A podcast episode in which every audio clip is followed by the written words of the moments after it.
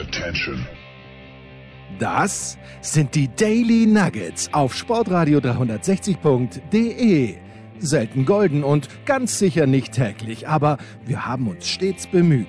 Also meistens. Nun gut, zu besonderen Anlässen, wie eben heute, zum Thema, ja, was denn eigentlich? Die Daily Nuggets. Jetzt. Sportradio 360, äh, ein ganz spezielles Daily steht an, denn Andreas Dürieu, der Tennisprophet aus Wien, hat wieder einen ganz besonderen Gast mitgebracht. Guten Morgen, lieber Andi. Ja, schönen guten Morgen. Hallo, Grüße. Und er hat mitgebracht einen Mann, also ich darf nicht sagen äh, Idol von mir, weil Idol heißt ja, dass man gerne nachmachen würde, was derjenige macht, aber ich bin ein ganz großer Schisser und wäre ganz sicher nie auf irgendeine Skisprungschanze raufgegangen, aber ich, äh, es ist jemand, den ich seit Jahren wohlwollend begleite und bewundere und immer gern höre, was er sagt. Das ist Toni Innauer, Olympiasieger 1980 in Lake Placid, Silbermedaille 1976 in Innsbruck. Servus, Herr Innauer. Servus, grüß euch. Freue mich für die Einladung. Danke. Wir freuen uns auch. Andy, take it away, please. Ja, danke. Ja, also hallo Toni. Zunächst einmal herzlichen Dank, dass du dich da in unserer Sendung sozusagen jetzt jetzt äh, zur Verfügung stehst. Ich habe mir gedacht, eingangs, weil wir auch gerade vorher noch kurz geplaudert haben, wir beide ähm, mein Erlebnis wichtig kennenlernen durfte. Mir ging es natürlich wie jedem damals. Und du warst für mich persönlich sehr wohl ein großes Idol, natürlich nicht direkt nachahmens fähig auf, auf Schanzen, aber, aber allein von dem Mindset her, wofür ich damals noch kein Bewusstsein hatte, ja. Und, und auch als einer, da muss ich dir noch einmal dafür danken und einer, der also bis heute sagt, was er sich denkt, was ja in diesem Land nicht, leider nicht allgegenwärtig ist und die auch dazu steht. Also das sind ganz, ganz große Qualitäten. Schön, dass du da bist, Toni. Äh, wir zwei haben uns beim Tennis kennengelernt und es soll auch heute vermehrt um Tennis gehen. Nämlich, äh, das war in Seefeld bei so irgendeinem Pro-Am-Turnier. Und dann haben wir einen Satz gespielt und du Hund hast mich reingehört. Ich mir gedacht, wie kann das sein? Ja, dass, dass der mich hinein. Und dann hast du gesagt, na ja, immerhin habe ich einen Tennislehrer und so weiter und so fort. Möchtest du diese Begegnung vielleicht damals auch noch einmal kurz schildern und dann kommen wir, dann kommen wir ins Thema? Ja, ich komme, vielen Dank, Andi, ich komme gern, gern zum Thema, aber auch gern zum Tennis, weil das äh, einen großen Teil meines Sportherzens auch ausfüllt. Ich habe äh, spät berufen, wie wir alle Tennis spielen. Übrigens sehe ich dich nicht. Kannst du dir ein bisschen herrichten, dass ich dir auf Skype sehe? Ich sehe immer nur. Äh, ja, das ist normalerweise immer Audio und jetzt habe ich, ich habe diese Audio. Ach so, ja. Ah, so, ja, ja, genau. ich bin der mit dem Stirnbandel, ja, der noch immer ausschaut wie der Borg. Ah, und wie du, das ist ja noch etwas, entschuldige, ich habe dich ja geliebt, auch für die Frisur damals, die ich natürlich auch ja, hatte. Ja. Obwohl, obwohl du marginal. Fans und wir waren so, so Tennis-fanatisch. Auch der, der Hubert Neuper ist übrigens auch ein sehr passabler Tennisspieler. Wir waren so verrückt, dass wir auf Trainingskursen in Kandersteg beispielsweise um sechs Uhr aufgestanden sind, vor dem normalen Skisprung-Trainingsprogramm, sind wir in den Schweizer Hof rübergegangen und haben dort auf dem, auf dem Sandplatz einmal eine Stunde Tennis gespielt, bis dann am dritten Tag der Preimel gemerkt hat, wir bringen beim Springen nichts mehr zusammen, weil wir einfach zu wenig Regeneration gehabt haben. Ja. Als wir uns getroffen haben, lieber Andi, das war vielleicht für dich überraschend, weil ich habe nach meiner sehr kurzen Skisprunglaufbahn, die mit 22 beendet war, habe wieder in Graz äh, studiert und Freunde, die haben fanatisch Tennis gespielt und äh, sich zu dem staatlichen Tennislehrer angemeldet und ich habe recht gut, ich habe schon jahrelang Meisterschaft da gespielt im Bremser Wald und und äh, dann habe ich dort mitgemacht und habe den staatlichen Tennislehrer gemacht und bin da richtig tief eingetaucht, mir zeitlang äh, sogar äh, Tennisstunden gegeben und einmal haben wir 58 Anmeldungen gehabt, wo wir ein Plakat ausgeschrieben haben, dass ich äh, Nachwuchstraining für Kinder mache. Dann habe ich zwei Tennislehrer-Kollegen eingestellt und ich glaube, vier Jahre später hat mir der Erste, die es dort gelernt haben, hat mir dann schon putzt beim Doppel bei irgendeiner Meisterschaft. ja, und darum war es für dich vielleicht überraschend, dass ich Tennis spielen kann. Für mich war ja, es. Ja, aber wie du es konntest und auch mit dem für dich charakteristischen, dieses, das habe ich ja gesehen und das habe ich so geliebt, diesen, diesen, diesen Willen, diesen unbedingten Willen, da gibt es ganz wenige. Der Hermann Mayer war so, der Niki Lauda war so und dann ist schon aus für mich, bis hier schon ja. Aber dieses Selbstbestimmte und dieser unbedingte Wille und das auch selber zu erreichen, das hat mir so imponiert. Das ist ja über das Fernsehen rübergekommen, wenn man ein bisschen ein Gefühl gehabt hat, nur bei ganz wenigen Menschen. Das hast du aber auch am Tennisplatz gehabt, ja. Und das war das, der Bumm, also da. Und dann habe ich sozusagen auch den Schweif eingezogen in diesem psychologischen Spiel, kann ich mich noch erinnern. Ja. Naja, äh, der Wille hat im Tennis natürlich nicht ganz äh, mit können mit den Fähigkeiten, weil ich es halt doch sehr spät gelernt habe und sehr viel nachdenken habe müssen beim Spielen, beim Schlagen. Aber es war der Lernprozess an sich für mich. Das ist es immer in allen motorischen. Oder heute zum Beispiel auch seit zehn Jahren ein bisschen intensiver Gitarre spielen, wie du ja weißt auch. Ja, wir haben schon das beschäftigt mich einfach. Diese, diese, diese Themen, dieses, dieses Lernen, dieses Scheitern, dieses wieder dazulernen, das Warten können, bis sich das Dinge regulieren, ist nach wie vor etwas Faszinierendes für mich. Und das ist natürlich beim Tennis, wo die, das ein sehr komplexer Sport ist und man gegenüber auch noch die Aufgaben stellt, ist das natürlich besonders herausfordernd. Ja. Mhm. Jetzt, äh, warum ich dich auch, damit wir jetzt ein bisschen in die Gegenwart kommen, warum ich dich auch eingeladen habe, ist, weil du das natürlich auch akribisch verfolgst, als, als, als, als kluger, äh, wie sagt man, also Analysator oder Analyst heißt so schön. Analytiker hat es früher geheißen, also du weißt, was ich meine. Ja, in diesen Begrifflichkeiten. Ja, ja genau. Ja, ja. ja. Und, und da habe ich von dir was gelesen und zwar ging es darum, das war kurz bevor der Dominik Thiem noch erreicht hat, was er jetzt erreicht hat und damit eigentlich unsterblich schon ist, aber da hat es immer Kassen, naja, der ist zu weich, dem fehlt das Killergehen. Und du hast da einen sehr schönen Artikel geschrieben, auch in Kenntnis der vielen Charaktere der Menschen, die du trainiert hast. Die Quintessenz für mich, man muss kein, ich sage jetzt einmal A-Loch sein, man muss kein Alpha kein unbedingter Alpha sein, man muss kein, also man kann auch quasi als gut erzogener Mensch und als ein bisschen zurückhaltender, wie es ja rüberkam, dann was ganz Großes werden und du hattest recht. Magst du das noch einmal ausführen? Das hat mich nämlich sehr interessiert. Ja, ich wollte jetzt ganz schnell noch die Kolumne suchen, habe es aber nicht, jetzt nicht gefunden, aber ich glaube, ich habe so ähnlich geschrieben, da muss kein Kotzbrocken sein, um gewinnen ja, zu können. Genau, genau. Und äh, sie, das heißt aber nicht, dass man doch eine äh, flexible Persönlichkeit hat. Äh, man hat da teilweise Sportlern, zum Beispiel hat schon der Sepp Bradl, das war der erste, das haben wir wieder in der Vergangenheit, der erste Mensch, der 100 Meter gesprungen ist und fast mein Trainer geworden wäre. Und der Bubi hat zu mir mal gesagt, du kannst nie gut werden, weil du bist ein Studierter. Du bist, du denkst zu viel. Nicht? Wir haben uns dann später ja. ausgesöhnt, als ich den, meinen Weltrekord gemacht habe und da die 5x20 gekriegt hat und der Bubi war dann ganz mächtig stolz und hat mich fast adoptiert. Aber ich war einfach der Meinung, wenn du zu viel denkst äh, oder wenn du ein bisschen mehr denkst und nicht ganz, ganz geradlinig nur stur drauf losgehst, dann kannst du es nicht schaffen. Ich bin, ich habe mal der, der äh, Sandra Meisnitzer gesagt, der hat mir auch nachgesagt, diese kluge Frau, die Skifahrt und deshalb schafft sie es nicht, weil sie zu viel denkt. Mhm. Aber ich sage, na, lass dir den Blödsinn nicht einreden. Du kannst im normalen Leben flexibler sein als andere. Du kannst aber deine Persönlichkeit als Sportpersönlichkeit trotzdem so hinkriegen, dass du, wenn es dann drauf ankommt, genau das tust mit, mit dieser antrainierten Sportpersönlichkeit, was notwendig ist, um auch zu gewinnen und dich durchzusetzen. Mhm. Das hat eigentlich beides Platz, nur nicht bei mhm. jedem. Es gibt manchen, ja. Entschuldige, wenn ich jetzt einhacke, weil das ist für mich auch ein springender Punkt in meiner in meiner Champions-Forschung, du warst also lieb, hast dich schon dafür zur Verfügung gestellt. Was sich da auch immer wieder zeigt, und das ist jetzt genau der Punkt, den du sagst, ist diese eine, eine Dualität im großen Ganzen. Siehe auch Raphael Nadal, der ist ein hochsensibler, eigentlich nervöser, eher ängstlicher, vorsichtiger Privatmensch. Verwandelt Mensch, ein schüchterner Mensch, wie viele das Genau, genau hast du das Buch auch gelesen und, und, und auch so, wenn man ein bisschen kennt, und verwandelt sich aber dann zu einem Ritter und alle sehen ja nur, das ist wie diese Grafik mit dem Eisberg. Was ist alles notwendig, im, auch, auch im Geheimen, um ein großer Sportler zu werden? Und man sieht nur die Spitze des Eisbergs. Also die sehen den als unantastbaren Mentalgladiator.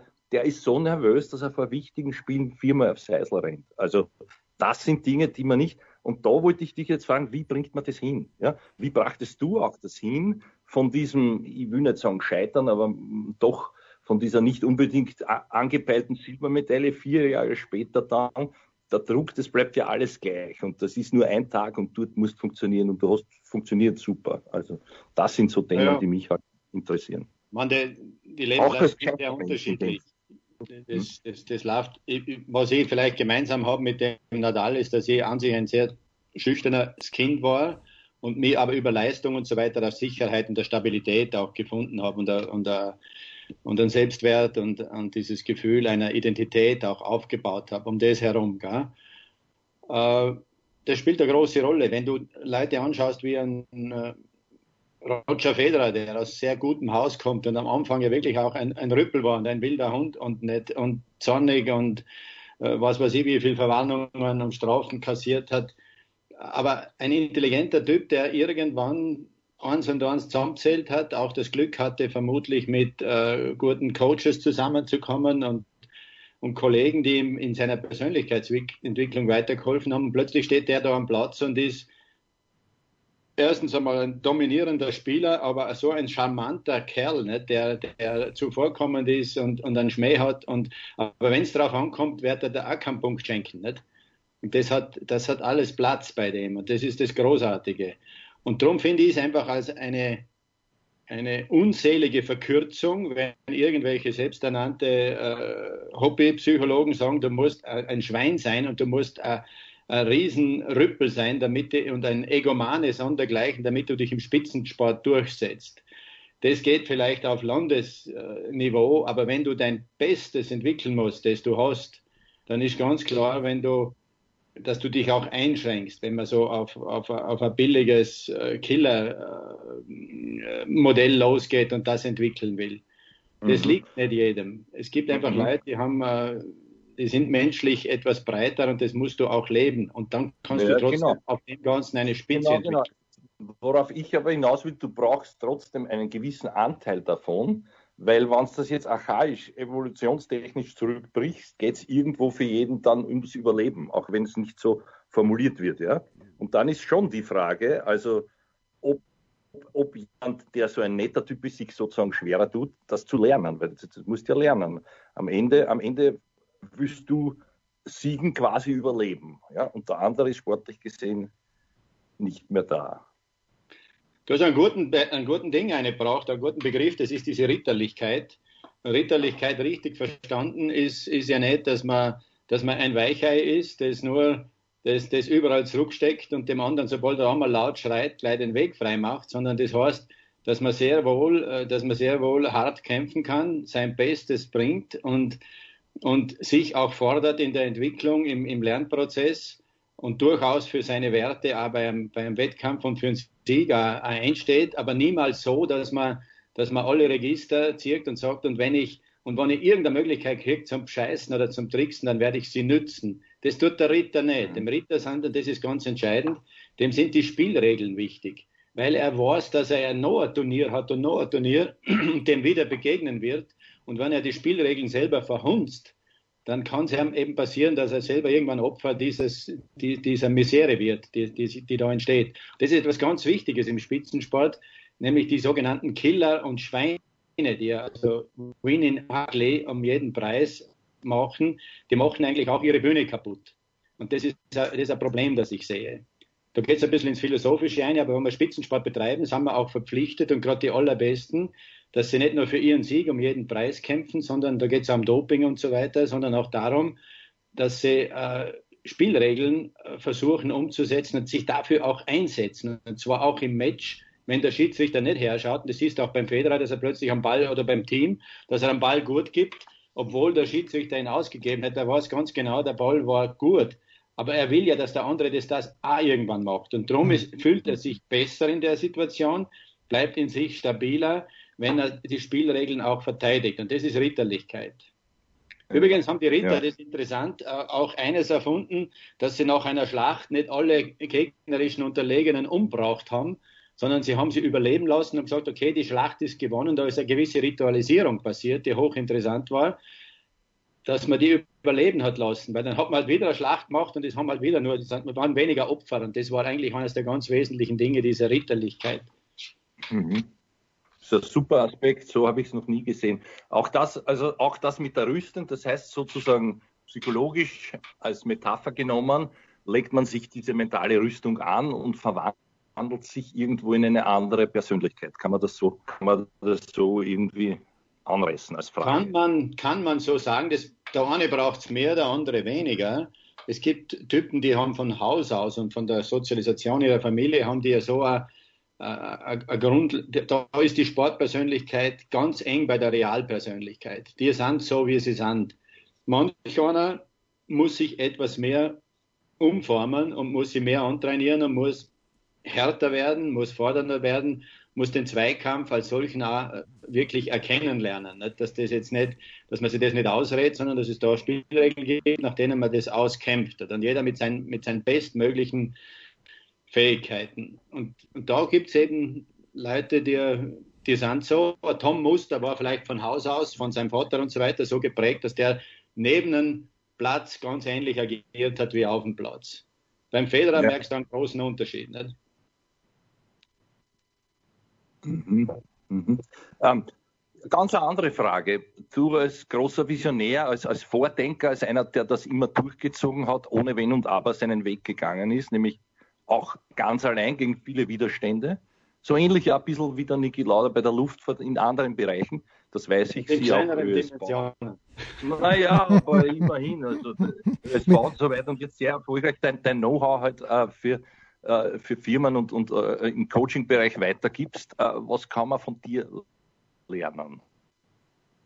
Tja, äh, vielleicht eines, das Leben dann Spaß macht, wenn man auch ein bisschen die, die eigene Haut aufs Spiel setzt. Ich habe immer wieder Dinge gemacht, sei es im Skispringen oder, oder auch durch meinen äh, Absprung dann vom Skiverband mit gut 50. Das macht auch nicht jeder. Aber ich habe gemerkt, für mich ist es langweilig, in einem System zu sein, das hoch erfolgreich ist, äh, aber ich mich nicht mehr wirklich gespür dabei. Und die Leute zwar von dem, was sie alles aufgebaut haben, wahnsinnig profitieren, aber gar nicht wissen, was sie eigentlich haben. Und, äh, und ich ihnen dann schon im Weg bin mit meinen hehren Ansprüchen. Und darum bin ich ausgestiegen. Und äh, weil ich mich nicht äh, in, in so einem großen Konzern oder wo man dann auch vieles mittragen muss, das einem eigentlich nicht schmeckt, weil es meinen, meinen inneren Spielregeln widerspricht, äh, bin ich da ausgestiegen. Und das imponiert den Menschen schon, glaube ich, und deshalb kann ich heute auch Vorträge machen, weil sie merken, der redet nicht nur, was er in Büchern gelesen hat. Bitte auch, ich, lese, ich rede auch über Dinge, die ich gelesen habe, weil mir das wichtig ist, weil, es meine, meine Botschaft, äh, wie soll ich sagen, moderner macht, wenn ich das mit, mit äh, halt mit hirnforscherischen forscherischen Dingen abdecken und unterstützen kann. Und das interessiert mich einfach auch und finde immer wieder neue Erklärungen für verschiedene Dinge. Aber die Leute merken, der hat eigentlich sich, äh, der hat sich selber riskiert immer wieder. Der hat nicht nur geschaut, dass er irgendwo möglichst in einen Konzern reinkommt und dann eigentlich nichts mehr falsch machen kann und ob er was arbeitet oder nicht, sein Geld haben wird, sondern ich muss meine Leistung bringen. Das macht mir noch Spaß, noch habe ich die Kraft, nicht immer aber es hat dann halt auch diese Authentizität gegenüber von den Menschen, dass sie sagen, okay, der hat jetzt wieder ein Buch gemacht in der Zeit, wo, wo vieles wieder schwierig war und viel gejammert worden ist.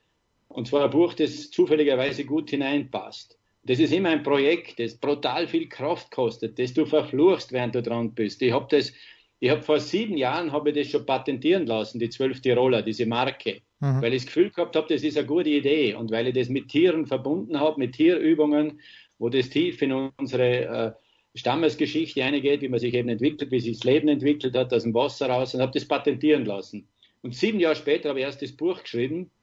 Ist ganz witzig, aber du musst, es kostet halt die Kraft, da dran zu bleiben. Und äh, vielleicht auch die, was ich, was ich kann ist und was ich den Leuten immer wieder sage, hol dir Leute ins Boot, mit denen du gern arbeitest. Ich habe einen jungen Sportwissenschaftler, mit dem ich im Hotelbereich, im, im Sportresort äh, Hohes Alfe, du warst ja mal dort, gell, mhm. Andi, mit dem Patrick Koller, der ist, war selber Olympionike, Skicrosser und Sportwissenschaftler, gut ausgebildeter Typ. Habe ich gesagt, Patrick, mach mal das Buch. Aber du musst mich ein bisschen pushen. Ich bin schon fast faul, nicht? aber ich weiß, das wäre eine gute Sache. Da hat Patrick gesagt, ich in den Hintern, wir machen das.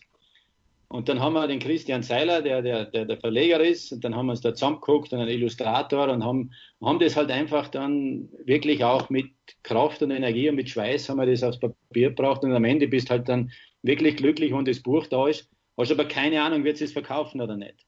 Du weißt es nicht. Aber weil im Buch offenbar was drinnen ist, was die Leute dann, wo sie das auch spüren, irgendwie spüren sie das. weil das in, ins, ins Tiefmenschliche, aber auch in unsere Stammesgeschichte eingeht. Da ist was da, das mit mir zu tun hat und mit Ihnen auch. Und darum verkauft sie das Buch über die Mundpropaganda und, und über den persönlichen Einsatz, den sie natürlich bringen, indem ich darüber reden kann mit einer bestimmten Beseeltheit, weil es mir ein Anliegen ist, äh, geht tatsächlich was weiter. Mhm. Darf ich, darf ich da mal ganz, darf ich ganz, äh, Andi, lass mich mal, ja. darf ich mal ganz kurz hier äh, einhaken, weil der Felix Neureuter, hat ja auch äh, das große Anliegen und es ist lustigerweise, wenn Sie sagen, Sie haben sieben Jahre daran gearbeitet, aber fast gleichzeitig hat der Neureuter ja auch ein Buch rausgebracht und hat auch äh, auf unserer kleinen Plattform hier schon mal drüber geredet, wie wichtig die Bewegung für Kinder ist. Ja. Ähm, merken Sie da, also ich, ich mag den Neureuter unheimlich gern. Äh, ich, ich finde, das ist ein ganz schlauer Kerl auch, der auch aus, äh, er hat mir ein bisschen erzählt, wie das ist, wie er mit Fans umgeht, das finde ich bemerkenswert. Aber finden Sie da ein bisschen eine Seelenverwandtschaft mit jemand wie dem Neureuter? Ich kenne natürlich die Familie ein bisschen besser, den, Christian und die Rosi, schon viele Jahre und Jahrzehnte, die kommen. Ich bin ja ehrenamtlich seit sechs Jahren auch Organisator und Obmann eines Kammermusikfestivals in Stamms und da kommen die immer wieder. Da treffen mhm. wir uns immer wieder, reden natürlich auch beim Felix, der ist von der NIR gekommen, aber ich kenne seine Projekte und ich spüre das, weil der Felix äh, natürlich aus einer Leistungssportdynastie kommt und deshalb schon eine Dimension tiefer denken muss, weil er ja schon diese Metaebene seiner Eltern auch hat. Und, und darum ist da sicher eine, eine gewisse Verwandtschaft da, dass er einfach immer wieder überraschend über den Zaun blickt und, und eine Perspektive einnimmt, die nicht die eingeschränkte desjenigen ist, der jetzt nur sehr schnell da drinnen Erfolg und Geld verdienen will. Hm. Das, ist, das ist der große Unterschied und er imponiert mir, ist eigentlich eine, eine tolle Geschichte. Und äh, zurückkommend auf diese Geschichte mit den Kindern, das war dann letztendlich ein großer Auslöser, dass ich gemerkt habe, die Zeichen verdichten sich, dass wir motorisch als Gesellschaft enorm degenerieren. Das ist ein alter Hut, das hat man, sagt man schon lange. Meine, ich bin ein gelernter Turnlehrer, habe das auch studiert.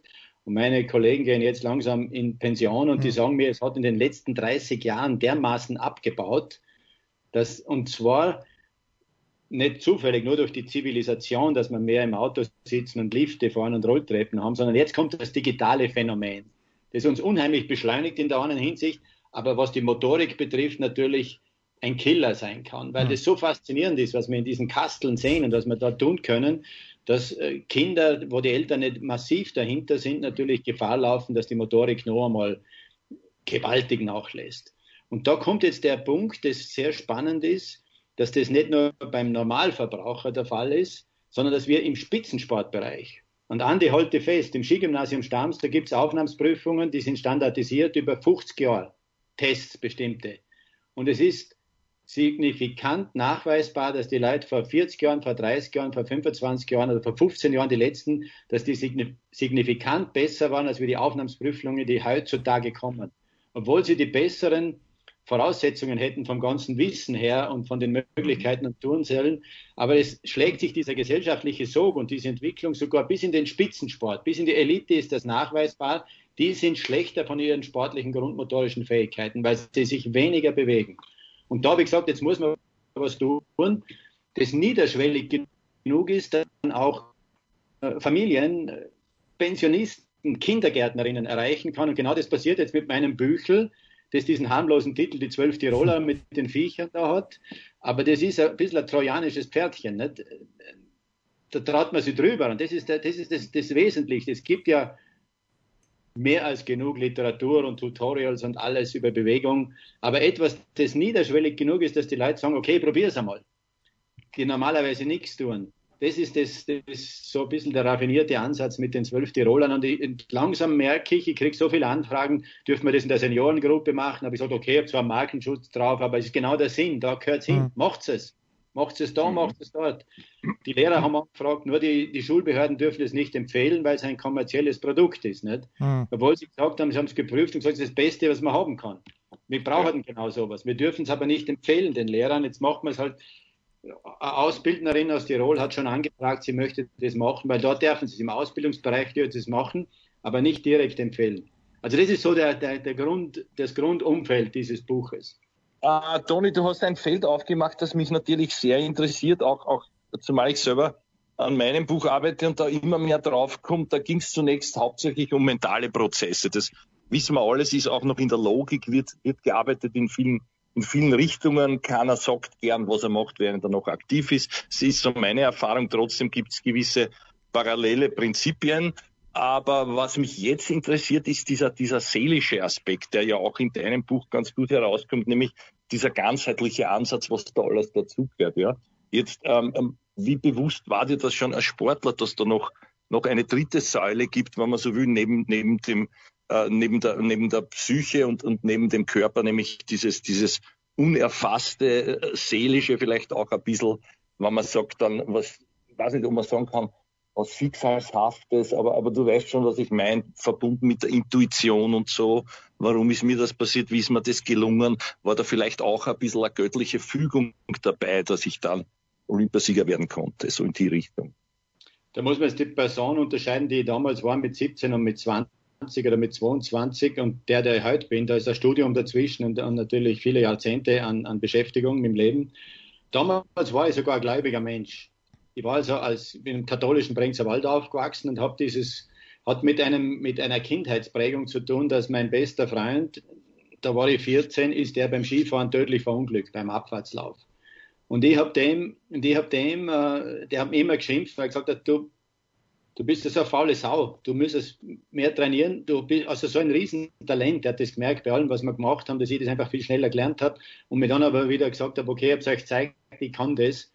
Und der hat gesagt, wenn ich dein Talent hätte, ich, ich, du musst ganz nach vorne kommen. Gell? Er war ein Berserker, er war ein Arbeiter, ein Trainierer. Und als der tödlich verunglückt ist, habe ich mir geschworen, entweder höre ich auf oder ich lebe jetzt so, wie er, äh, wie er das von mir erwartet hätte. Und, wie, und dann habe ich auch mit dem Risiko, und das ist ganz interessant, dass sich herausstellt, ich bin nicht so ein großes Talent, könnte sich ja herausstellen, wie viele gesagt haben, weil das stellt sich nur dann aus, wenn du wirklich investierst. Es gibt Tausende in Österreich Skifahrer, die sagen, ich habe damals den Klammer abgehängt und da in Steinmark. Und, aber die, die es durchgezogen haben, äh, vom Clan weg, da gibt es wenige. Und oben triffst du immer auf die Nadals, die beides haben, die das Talent haben und diesen Arbeitseifer. Und das ist mir dann klar geworden und dann habe ich von da weg bei mir eigentlich die ganze Geschichte angefangen und hat äh, und, und da war eben auch diese, wie du es nennst, spirituelle oder mystische Dimension, dass ich das Gefühl gehabt, ich habe da einen Schutzengel. Ich habe das damals wirklich so gespürt. Ich konnte es halt anders erklären aus der psychologischen Sicht, aber es, es gab etwas, das mich auch entlastet hat. Und ich habe etwas, beim Wettkampf habe ich gesagt, ich habe alles getan, das ist ein gutes Gefühl. Äh, ich kann jetzt einfach frech und froh reingehen, wenn es will, wenn, wenn der Herrgott schaut, dann wird das passen. Und das hat mich entspannt. Das war eigentlich auch ein sportpsychologisch ganz guter Zugang über diese Spiritualität. Wenn du das gemeint hast. Also das ist das, wie ich das ja. damals ja, für mich ja. gesehen habe, das mich gestützt hat. Und wir haben bei Preimel ja schon begonnen mit, mit äh, Visualisierung und so kleinen Selbstgesprächen und positiven Denken und dergleichen mehr. Also Vorstufen der Sportpsychologie haben wir das Glück gehabt bei unserem Trainer, der akademisch gebildet war, der Erste in der Szene, dass wir da was mitgekriegt haben, ja. Noch eine Frage, die sich auch für mich natürlich da herauskristallisiert hat als großes Thema, nämlich wer sich selber bis in die tiefsten Tiefen schon früh gekannt hat, also von seiner Persönlichkeitsstruktur her und sich da auch ehrlich ins Auge geschaut hat, der hat es am schnellsten auch weit gebracht. Das, das sieht man ganz, ganz deutlich. Also sozusagen Selbst, Selbstreflexion auch dort, wo es weh tut, auch dort, wo es wo es gilt, sich Niederlagen an, herzunehmen, aus, aus den Fehlern zu lernen. Nur das ist ja ein schmerzvoller Prozess, genauso im Leben. Äh, wie sehr, wie hast du das an deiner Entwicklung beobachtet? Diese frühe Fähigkeit vielleicht schon? Ja, ich habe ja während dem Studium einmal mir die Frage gestellt, hat das überhaupt einen Sinn gehabt, dass, ich da, dass man, wenn du dann mit ja. anderen Kommilitonen zusammenkommst, die Psychologie und Philosophie studieren, sagen, du bist ja wahnsinnig, was soll das? Ist ja völlig sein ganzes Leben und, und die ganze Kindheit für den Spitzensport bewusst und freiwillig zu opfern, das ist ja dahingeschmissenes Leben. Und ich bin dann äh, doch äh, mit tollen deutschen Leuten, einer ist heute oder zwei sind der Günter Gebauer und der Hans Lenk sind heute noch quasi Mentoren und, und äh, väterliche Freunde von mir. Und die haben großartige Dinge geschrieben, das mir dann zugänglich worden ist. Der Hans Lenk hat zum Beispiel geschrieben, dass Spitzensport eine, wie hat er das genannt, äh, eine produktive Einseitigkeit ist. Es lohnt sich über ein paar Jahre auf alles andere ganz mit, äh, mit einem Tunnelblick zu verzichten und sich mit einem Thema total mhm. intensiv und gründlich auseinanderzusetzen. Du machst Erfahrungen, die machst du sonst nie, wenn du nur an der Oberfläche mit in verschiedensten Bereichen bleibst. Nur da machst du sie. Und das ist das, was du ansprichst. Das habe ich gemacht als junger Mensch. Mir braucht keiner erklären, ich kann Experten vor Blöffern sehr gut auseinanderhalten. Das gelingt mir, weil ich mich so intensiv und tief mit, immer wieder mit Themen beschäftigt habe und dabei natürlich auch die Scheuklappen aufgesetzt habe. Es geht nicht anders. Du kannst dich nicht mhm. intensiv mit zehn Dingen auf einmal beschäftigen. Und das ist, der, ist auch die Rechtfertigung dafür, dass man Spitzensport macht zu einem bestimmten Zeitraum. Das hat auch Lenk gemeint, also nicht ein Leben lang dann noch der beste, weltweit der beste Marathonläufer zu sein. Das ist verrückt, nicht? wenn man als, als Jugendlicher schon im Spitzensport war. Aber diese produktive Einseitigkeit, dieses ganz tiefe Eindringen in die Kernbereiche eines Phänomens, das ist etwas ganz Wichtiges, ja, glaube ich schon. Mhm. Mhm. Na, meine Frage hat eigentlich darauf abgezielt, du selber in, äh, mit diese, diese Fähigkeit, ob du die gehabt hast, dich sehr früh auch mit, mit schmerzvollen Prozessen auseinanderzusetzen, seines Niederlagen und so weiter und daraus, daraus zu lernen, also wirklich genau hinzuschauen, zu reflektieren, weil es viele gibt auch in der, in der Weltklasse heutzutage, was man nicht glauben sollte, die sich damit nicht beschäftigen, die eben sagen, so wie auch der Einstieg ins Mentaltraining, positiv, positiv, stärken, stärken, stärken, das andere ist nicht so wichtig. Also quasi auch da eine, eine Yin-Yang-Mentalität in sich selber, ja. Ja, äh,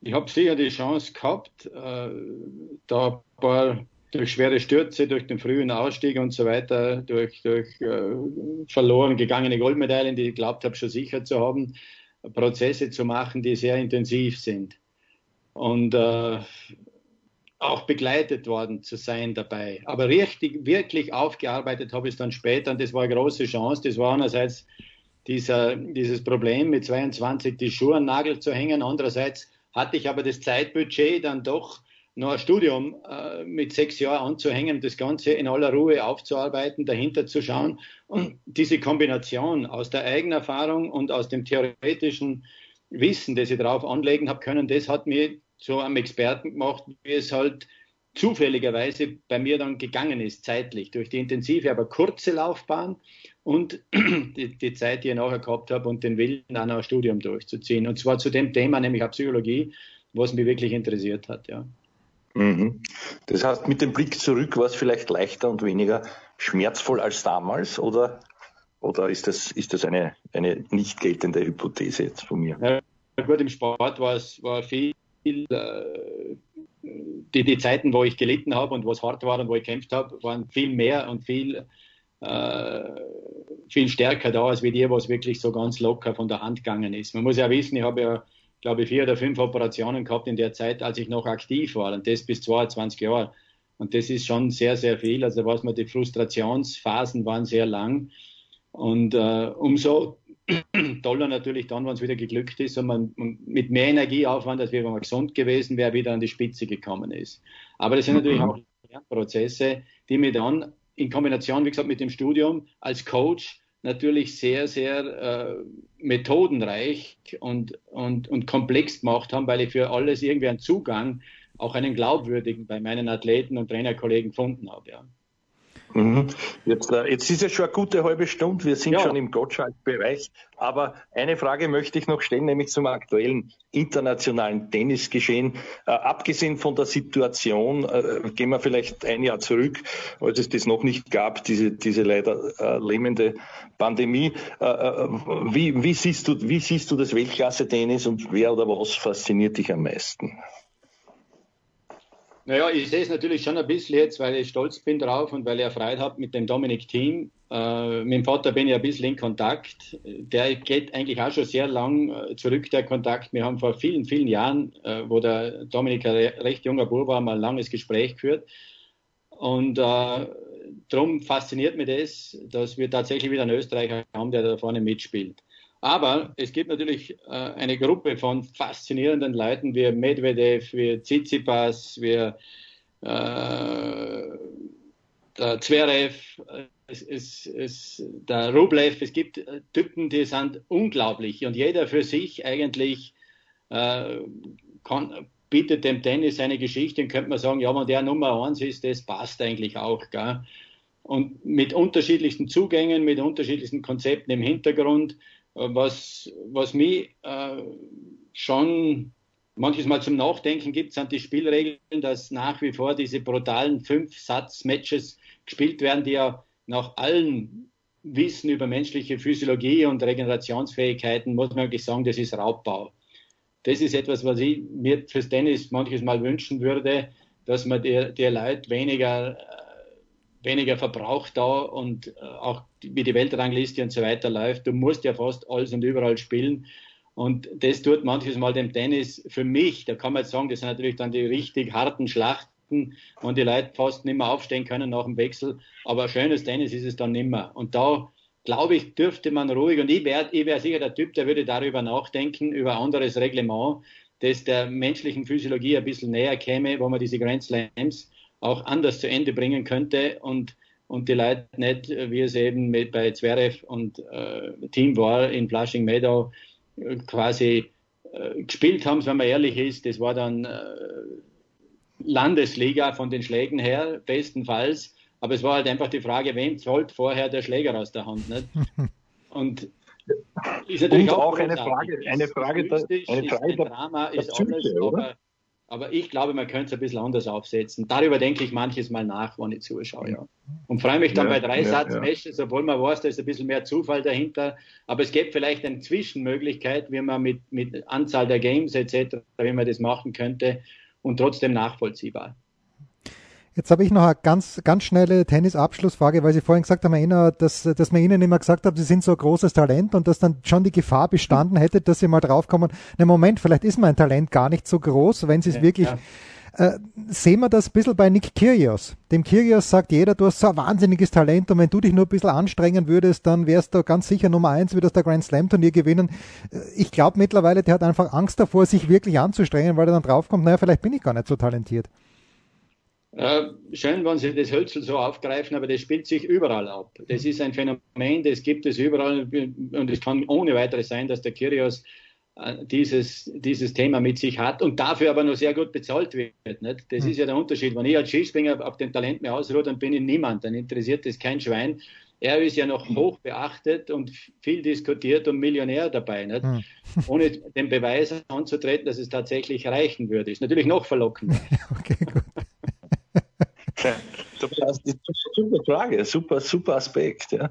Als Skispringer kannst du das gar nicht leisten. Ja. So, ja, dann, äh, Andi, wir haben wir immer überzogen, aber das äh, war uns eine ja. ganz, ganz große Freude. Wir sind, wir sind alte Überzieher, ja. ja. Das ist ja Bei Gottschalk gelernt, das, das, das verlernt ja, man. So quasi, ja, so quasi, ja. Also. Tommy, danke, äh, Jens, danke. Papa. Vielen, vielen, vielen Dank, Herr Inacher, die zwölf Tiroler. Dankeschön und bis zum nächsten Mal.